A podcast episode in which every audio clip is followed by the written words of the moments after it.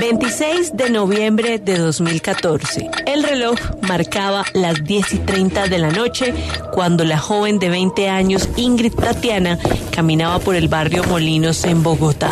Su trayecto fue interrumpido por Juan Sebastián Peña y otra persona no identificada, quienes amenazándola con un cuchillo la llevaron alzada a la parte de atrás de la cárcel La Picota.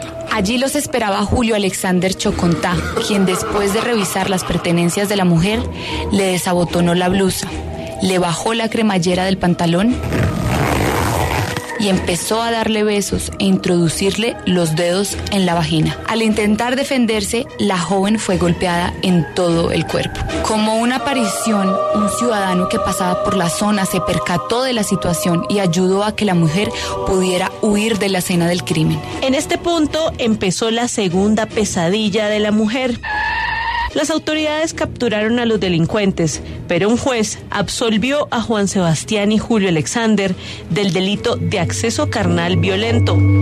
¿Por qué?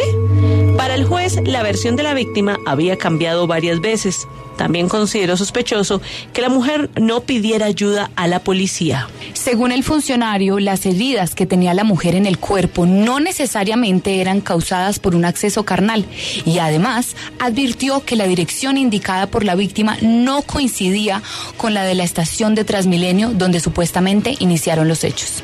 Fue una mala noticia para Ingrid.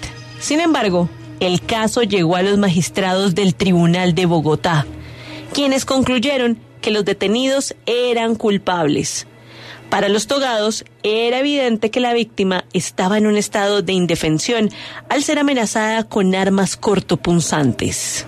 También tuvieron en cuenta los hallazgos de medicina legal. Los peritos no pudieron confirmar una penetración vaginal, pero detectaron lesiones en el cuerpo que probaría que la mujer se defendió del ataque. El caso llegó a la Corte Suprema de Justicia y fue fallada hace pocos días. Finalmente, después de cinco años, esta alta corporación confirmó la sentencia del Tribunal Superior de Bogotá y declaró culpable a los dos hombres.